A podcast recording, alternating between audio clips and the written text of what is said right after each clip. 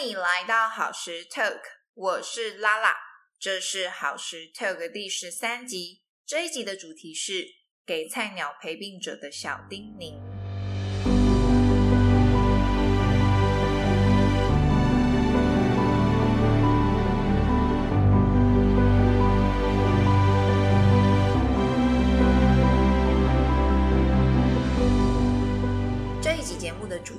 都不在好时 Talk 的节目规划当中，我没有想过我有一天会做这样的一个主题，但是。因为前一阵子我真的就陪着我的家人住院进行检查，那我是第一次去担任陪病者的角色，也就是菜鸟，所以我其实真的不知道我要怎么进行。然后同时，当我开始去查资料，或者是去问亲朋好友，就是我到底要准备什么，我发现多数的人是不知道到底要准备些什么，所以。在我经历了这一个呃陪病的过程，然后当我在医院的时候呢，我就对自己说着，我要做一集这样的节目，因为如果说我们有机会可以在事先就预备好自己的状态，或是了解要准备些什么，其实就可以帮助你整个过程可以更加的安适安在。所以我想要在这一集里带你去知道。如果说你有一天你要担任陪病者的角色，你需要准备些什么？你需要怎么样去预备自己的心态？同时，你要怎么做，你才可以更好的去支持病人去完成他们的检查或者是治疗的任务？另外，还会有一个补充，关于近期因疫情医院所新增的规范与限制。首先，我们就先来说说因疫情的关系，医院所新增的规范以及你需要履行的义务是什么。第一项，在住院前，病人跟陪病者需要大概前一到两日进行快筛。那医院会给你通知，让你先知道说有病床，然后同时呢，你必须要先去快筛。那当你快筛完毕之后呢，大概会六到十个小时，你会收到一封简讯。那这个简讯非常重要，它会告诉你快筛检测的结果。如果你是呃阴性的话呢，你才有办法进入医院去进行后续的呃住院以及治疗等等的。那这封简讯的话也非常重要，因为你不要一下子就把它删掉，因为呢，当你进到医院的时候呢，会有蛮多的，不管是就是你要到各个各个呃病房，或者是你要协助去陪同检测的时候呢。会有人去要求你出示这一个快筛的这一个呃简讯证明，所以记得不要把这个简讯给删掉。然后呢，第二项，你每天呢都需要去填写健康声明书。那呃，护理师会非常好的去协助你进行这一个填写的任务。那记得一定要填写，因为呢，当你有确实填写的话呢，如果你真的需要出门，然后你需要就是在进入病房的时候呢，他会需要你出示这一个健康声明书，他才有办法让你进到病房里面。然后以及因疫情的关系，现在的话呢，大概就是呃，目前就是规范是一个人陪病，然后同时呢，不能离开医院。那我刚刚提到说我离开是，如果说呢，假设我真的呃漏了什么，我真的需要在医院里面去购买。然后我要离开这一层病房的话呢，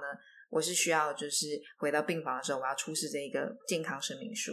如果没有的话呢，也会比较困难，你可能还要进行一些联系，你才才有办法进入。然后同时现在也是呃规定没有办法探病的，所以呢，你就会要需要有一个呃设定，就是当你真的要进入呃医院进行陪病的话呢，那就会是你。如果说你真的需要呃，就是交换人手的话呢，他会需要是呃另外一个陪病者，他会需要先进行快筛，然后确认他是他的状态是 OK 的时候呢，才能够进行转交换的这个角色。那同时，另外一件事情是，如果说你待你待在医院就是一周以上，他在每一周的时候会在对所有人都进行快筛。所以说你会有一个这样的一个认识。如果说他们要求你做快筛的时候呢，必须要去配合。那基本上，其实我一开始对于快筛，我听很多人分享说，会戳到脑门啊，然后很不舒服啊等等的。那其实我这一次进行的时候呢，我发现，嗯，其实没有想象中那么的恐怖，就有一点像是你如果小时候，因为我小时候其实常常会有就是感冒啊，或流鼻水，然后甚至很多时候是鼻塞，所以我常常会有那个去耳鼻喉科，然后被就是吸鼻子的经验。所以对我来讲，快筛其实差不多就像吸鼻子的那个经验，那其实也不会到非常非常不舒服啦，因为基本上就是对我来讲。因为小时候吸鼻子是用金属物去戳到就是鼻子里面，但是那一个就是大概是一个棉棒，然后它会进到你的鼻腔，然后去采取那个简体，所以我觉得其实不用这么紧张。提供给你。接下来我们来说说住院前需要先准备些什么。我根据这一次的经验以及我查资料所查到的，然后呢，我整理了大概有九项。我们需要准备的东西，那我们就一一的看下去。第一项，病人的健保卡以及你的健保卡。大概大家都知道，我们进到医院，健保卡是一定要带的东西。但是我想要多提醒的是，你自己的健保卡也需要带。尤其现在因为疫情的关系，我们进到医院是需要先插卡，然后他们会去审核你的状态，然后才会放行。所以别忘了。病人和你自己的健保卡都需要带上。第二项，病人过往的病史、过敏药物，以及病人现在在使用的药物以及药袋，都记得带上。因为当你在第一日入院的时候呢，当病人已经被安置在呃病床，他可以好好休息的时候呢，你不是没有事情做哦，会有人来询问你。病人的身体的状态呀，他曾经有过的手术或是开刀啊，以及就是他近期身体的呃身体的各个状态，你需要跟护理师说明。然后同时，他们也会就是要求你让他们知道说他现在正在使用的药物药品是什么。如果说你可以好好的先准备的话呢，就会帮助医护更快的去掌握病人的状态。他知道了药物，然后他们也会在医院去综合病人的状态，然后去开立他现在会需要需要使用的药物。所以呢，药物带上，药袋带上。但是呢，实际上呢，你在住院的时候呢，病人所使用的药物都是医院当下开出来的，这点要非常记得。那第三项，口罩、酒精，对，这两项其实是非常因现在的关系。基本上你在住院的时候呢，全程除了吃饭的时候呢，你基本上都要把口罩戴着。那其实这也是就是自我防护，还有就是保护他人的一个方式。然后同时酒精这个小物非常非常的重要，因为你进到病房的时候呢，理想上或是他们其实原本会说，这其实都已经消毒过了。但如果说你不太放心，或者是你觉得你需要再多一层防护的话呢，其实你可以为自己再去让环境去做一点整理，可以帮助你可以更安心的待在这个环境当中。第四项，可以带一些协助病人的小物品，比如说吸管。为什么要带吸管呢？因为有些时候可能病人在做完检查，其实是非常累的，他可能会想要躺着，不想要就是完全的坐起来。即使是躺着，我们用病床把它稍微架高，其实还没有办法来到就是像坐着一样这么好的一个坐姿。所以呢，可以的话呢，你就准备吸管。他如果真的很想要喝水的话，就用吸管，比较不容易呛到。那有些时候，因为病人会需要就是进食，或者是没有办法喝水，可是长达很久的时间，半个小时、十个小时，就是都没有吃东西或者是喝水的话，其实很容易会口干。所以就是你也可以准备棉花棒。那种就是比较长条的，然后吸水力比较薄的那种棉花棒，然后你就可以沾水，然后沾在嘴巴上面，让病人不会这么快的，就是觉得嘴巴是不舒服或是干干干的感觉。那当然还有一些，比如说，呃，对于病人来讲，他是比较可以安心的一些小物品，比如说有些人他是很喜欢某一个他喜欢的被子，或者是他喜欢的玩偶，或者是他觉得就是呃有这个香气对他来讲是非常舒服的。各种小物品，如果说病人有主动提出来，或是你观察对他来讲会相较比较容易让他安适的话呢，也可以带上。第五项，保暖衣物。那这一项我觉得是非常非常重要的，在病人的病床其实他们会提供就是呃床单，还有枕头套，然后以及就是呃看看需要几条就是棉被，应该说它比较像是毯子。所以我建议就是，其实病房蛮冷的，所以呢，可以就是多要一条毯子，让病人睡觉的时候不会被冷到。那陪病者自己其实也非常重要，因为真的真的非常重要的是，医院真的超冷的，即使是夏天，其实冬天夏天我觉得没有太大的差别。请记得一定要带上保暖衣物。我自己在第一天的时候，其实就没有准备太齐全，即使我真的也跟呃就是护理师要了一条毯子。可是呢，晚上真的冷到我就是瑟瑟的发抖，所以不管是保暖帽子啊、手套啊、袜子啊，或甚至我到后来第二天我就戴上了我的整套的，就是算是发热衣，然后才让自己在病房当中是比较舒适的。所以就是你可以自己斟酌，如果说你真的很怕冷的话呢，请记得你自己的保暖衣物要带上，而且你会住在的一个地方是就是。呃，病人会有病床，但是就是呃，我是住在我们是住在呃健保房，所以基本上我会有的就是一个陪病床，那它就是可以收起来变成一张椅子，然后摊开来是一个一张床，可是它的床的宽度其实没有很宽，大概躺上去就差不多饱和了，所以你也可以斟酌自己的状态，如果有需要的话呢，你也可以为自己准备一点点就是比较柔软的小小枕头。那它可以枕在你的腿后侧，让你在躺的时候会比较舒服，或者是你想要抱着，其实也很好。第六项，你可以去想象进到这一个病房的时候呢，它大概就是只有一张床，跟就是刚刚讲的那个陪病椅、陪病床，其他什么东西基本上都没有啊。对，它其实还是会提供病人的呃衣物，它可以换洗的比较好穿脱的上衣跟裤子。然后床单跟枕头套都会可以，就是自己去拿取，然后去换这一些东西。可是其他基本上都没有。当我进到病房的时候，我发现啊，没有卫生纸，有些东西你需要塑胶袋把它包着，然后就是要拿去丢，没有塑胶袋。然后各种分洗用品，所有都没有。嗯，你可以想象，就是你去去到一个除了床以外什么都没有的民宿。以那样的一个方式去去准备，大概就会比较清楚。第七项，电器用品，那这个就是各位山西族一定就是少不了的。那基本上，呃，医院里面的就是充电设备也会比较少，所以呢，如果说你有呃需要的话呢，你其实也可以准备延长线，但是也千千万千去确认一下医院的规定，或者你可以问一下护理师。他们是不是允许延长线的使用？有些医院可能是不允许的。那第八项，刚所提到的零种种的东西外，比如说像贵重的物品都不要带。那同时钱也不要带太多，因为基本上现在是多元付款的方式，你可以用信用卡。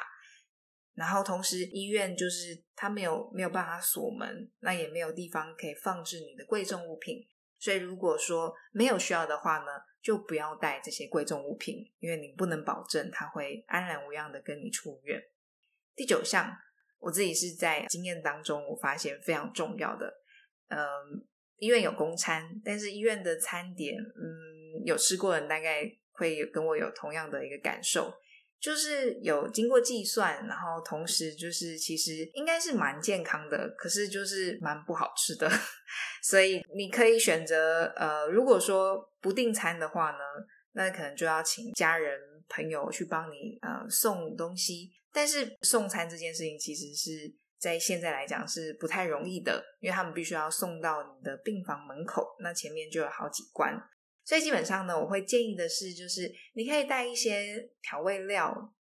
或者是比如说像我这一次就是住院的第二天，我就开始想念我的金沙酱，日出型的金沙酱，我就觉得为什么我没有带上呢？或许它可以让这整个呃食物变得更好吃。又或者你可能可以带一些泡面或者即食品，帮助你自己在呃医院里面的时候呢，可以吃的相较比较好一些些。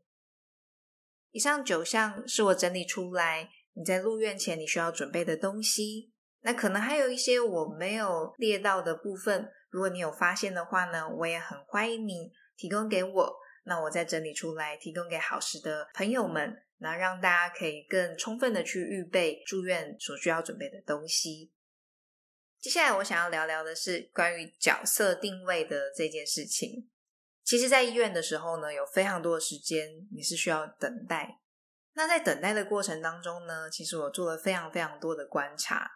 那我发现，其实有些时候担任陪病者的角色，这个人本身在执行的这个任务，多数人来讲是非常不确定的。我看到有很多陪病者都在各自顾自的划手机，或是抱怨东抱怨西，或甚至跟病人吵架。那其实你要记得的是。当你进行陪病的时候呢，你是去帮忙的，你是去照顾的，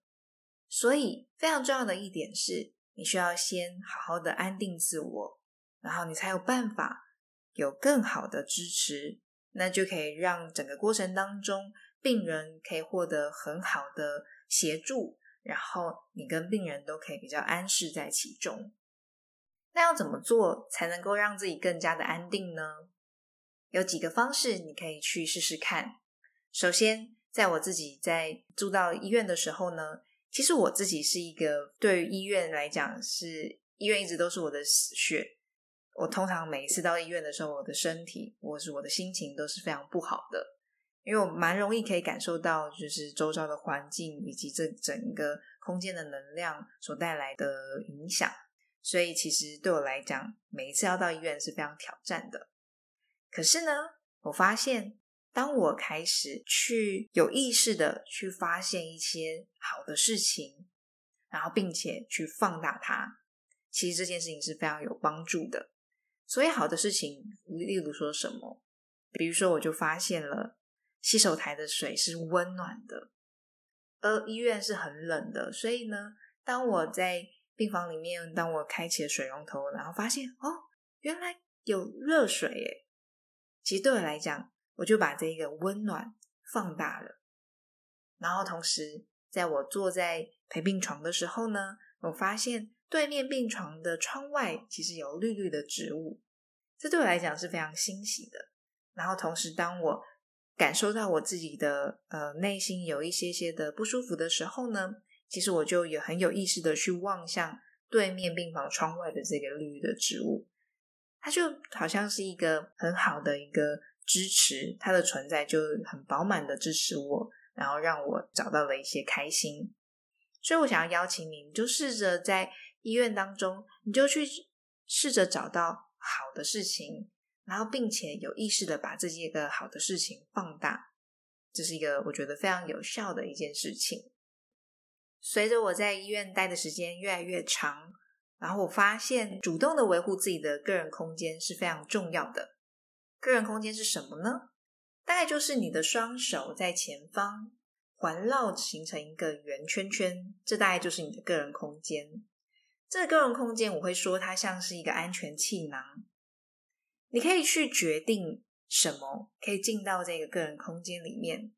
而什么需要留在个人空间以外。然后，当我很有意识的。把这个个人空间，你可以想象这个安全气囊就在你的前方环绕着你的时候呢，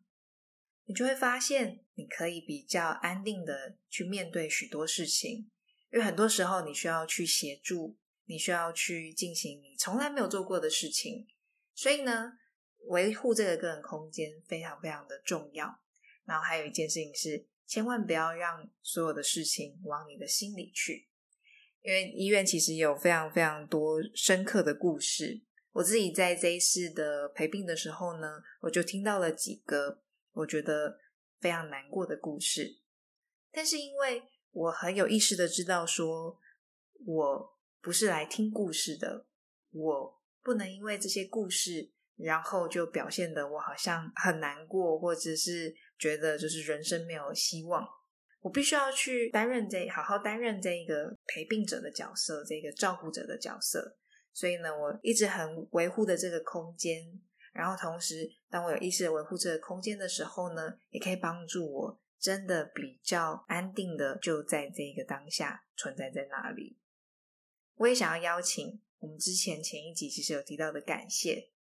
那我也想要邀请在过程当中时时的保持感谢的心。其实也可以帮助你更安适在其中。当你开始感谢的时候呢，就像我们上次提到的，它真的是有魔法。我很主动的去感谢所有的护理师，所有协助我的人，甚至是清洁人员，我都非常感谢他们去维护这样的一个生活的一个品质，这样的状态。那我就发现，他们其实也真的很友善的，而且非常主动的去看看我有什么需求，然后并且去协助我。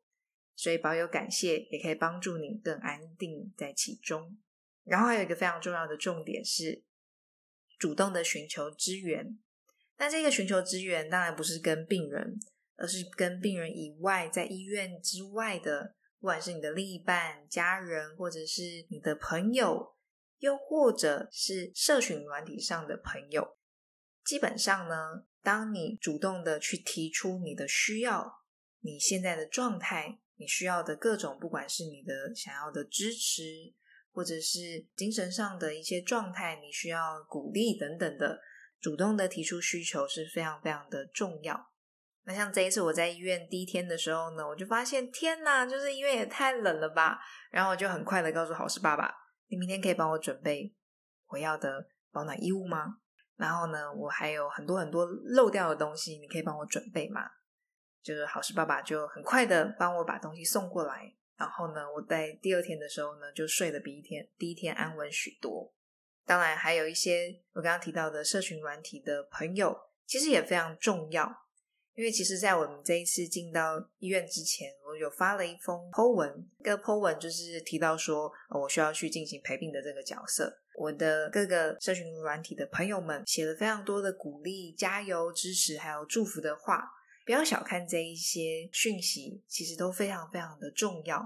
当我真的觉得我好像待不住，或者是耐不住性子的时候呢，我看到这一些鼓励的话语，也帮助我可以更好的就安在其中。那还有一个是，我觉得是有点有趣的事情是，这一次就是当我吃到医院餐，然后我吃到大概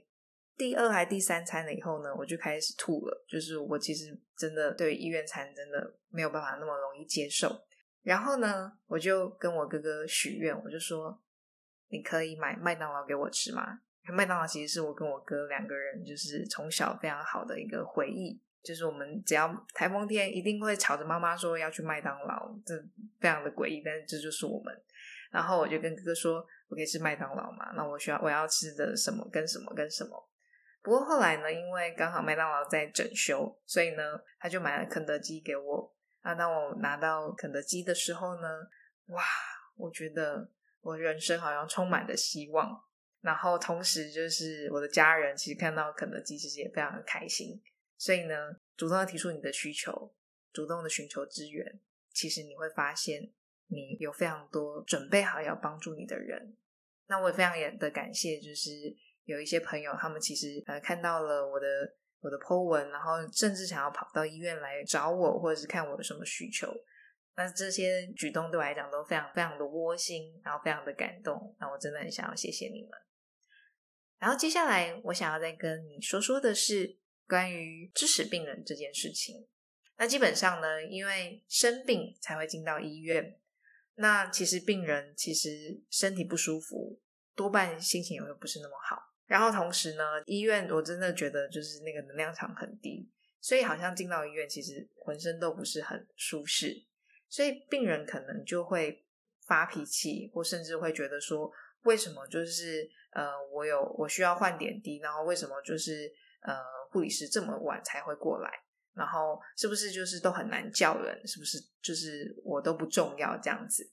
但事实上，其实呢，现实是什么，或者是实际的状态是什么？实际的状态是，其实我们现在的医护比例的照护比例是非常的高。一个护理师可能就要照顾十个病人，但我没有很精准的数据。但是呢，基本上就是我会想要鼓励大家主动的去维护友善的医病关系，这对于支持病人来讲是非常重要的。我自己的做法就是，我会跟我的家人说：，对我们现在真的就是现在点滴快递没有了，护理师也在预备要过来了，那我们能不能就先再稍微等一下？又或者是讲个故事啊，或者是逗逗病人啊，让他不会觉得说等待时间是非常枯燥的。然后切记一定要告诉他，护理师已经尽力了。我们想要去好好的去维护这一个友善的医病关系，真的可以帮助这整个医院的氛围有很不一样的一个状态出现。主动的去协助维护友善的医病关系，希望大家一起来。在病人发脾气的时候，尤其他对你发脾气的时候呢，你把这件事情当做是必然，因为你是他最亲近，在医院当中他最亲近的人，当然他有脾气一定往你身上丢。试着把情绪放在一边，而去看看他到底需要的是什么，然后去给予他需要的支持，而不是去跟着好像对着干，或者是就是要吵架。基本上他是真的有需求，而你就是在那边准备好要去接住他需求的人。所以别忘了，任何时刻你就让情绪待在旁边，然后让你就真的好好的去看见。病人的需求，然后同时也去提醒病人他没有发现的他的需求，比如说有些时候可能病人因为要检查，所以他没有吃东西，所以他可能比较容易很虚弱，或者是有点头晕等等的。然后他当他要下床，然后到就是厕所的时候呢，你要去协助他，去提醒他。比如说我就会说，你要站稳哦，你的脚要往下踩，要站着站稳。确认好没有头晕，我们再往前走之类的，就各种。当病人没有发现他其实其实有需要一些提醒的时候呢，你就主动的去提醒，其实也会帮助非常多可能发生的意外可以被避免。然后还有一个部分，我觉得是呃，我从就是过往的一些，不管是看到的书籍，或者是我在教学当中我提出来的一个方式，我发现。嗯，因为我的家人是需要做非常多的检查，然后呢，他又需要饿着肚子，因为他没办法进食，所以呢，我就用了一个方式是，我用游戏化的方式去进行这整个系列的的任务，所以我就告诉我的家人说，很好，我们现在已经开始进入了第一项检查，第一项检查是这个，哇，恭喜你检查过关了。很好，很好。不过呢，我们有第二项。那第二项是这个。那这一项的话，其实是非常重要的检查哦。如果你可以做到的话，真是太棒的。当第二项做完以后，我开始说第三项。哇，第三项呢，看起来好像不是那么容易。不过我相信你可以做到了。如果你可以做到的话呢，这真的太棒了。就就大概是这种方式，然后就不断的去鼓励，然后不断的去。去用这种游戏化方式，好像一关破掉以后呢，又会到下一关关，然后下一关破关以后呢，又会到下一关。那大家也知道，就游戏的进行，就是它可能会有一些魔王等级的东西，那你就可以去包装在你的就是鼓励的话语当中，那它就可以让就是病人在整个就是检查或治疗的流程当中呢，它会变得比较比较好像有任务感，或者是就是好像是。呃，去进行游戏的关的方式去过关斩将，这样的方式去进行，其实可以帮助病人，就是他可以好像维持某一些状态去面对这一些他需要做的事情。因为我想要鼓励你，就趁着这个时间，好好的跟病人聊天。基本上，当我们长大了，我们开始工作，或者是我们其实常常忙东忙西，没有机会好好的就这么。长时间的待在一起相处，并且聊天，在病人的状态允许下，他可能不是那么喘，或者是他不用那么多的休息的话呢，就陪着他好好的聊聊天，其实也是一个非常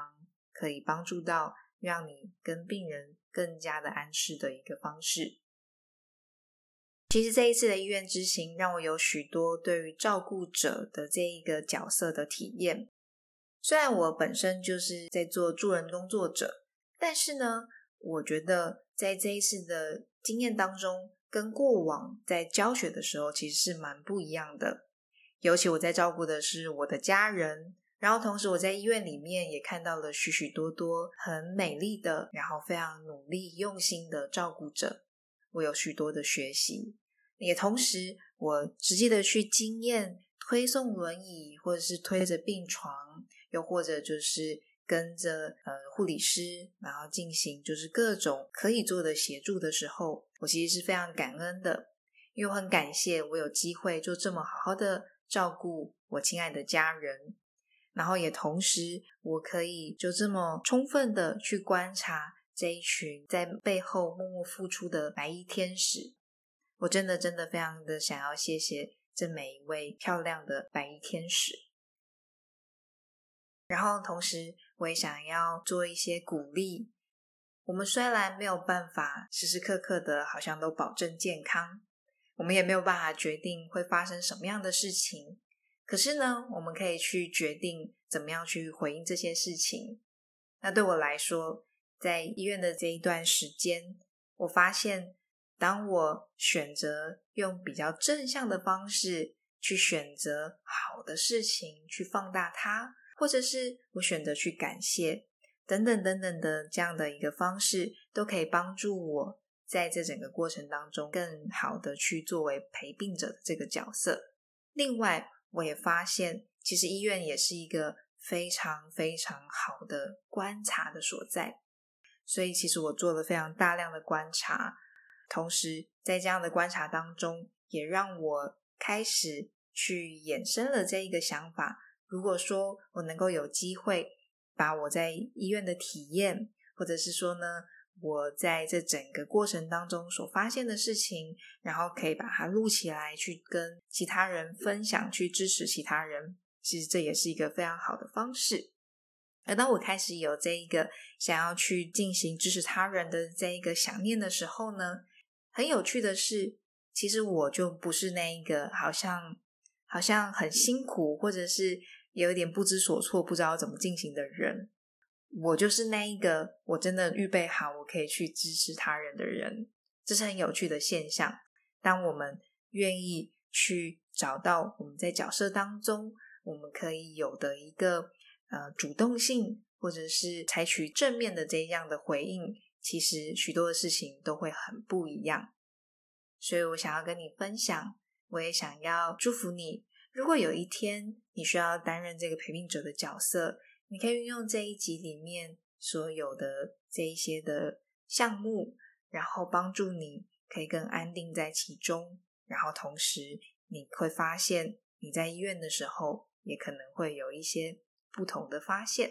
那当然还有一个部分是前面没有提到的，那我也发现，当我在医院当中，我时时刻刻的也让自己保持某种程度的幽默。其实事情就变得没有那么难，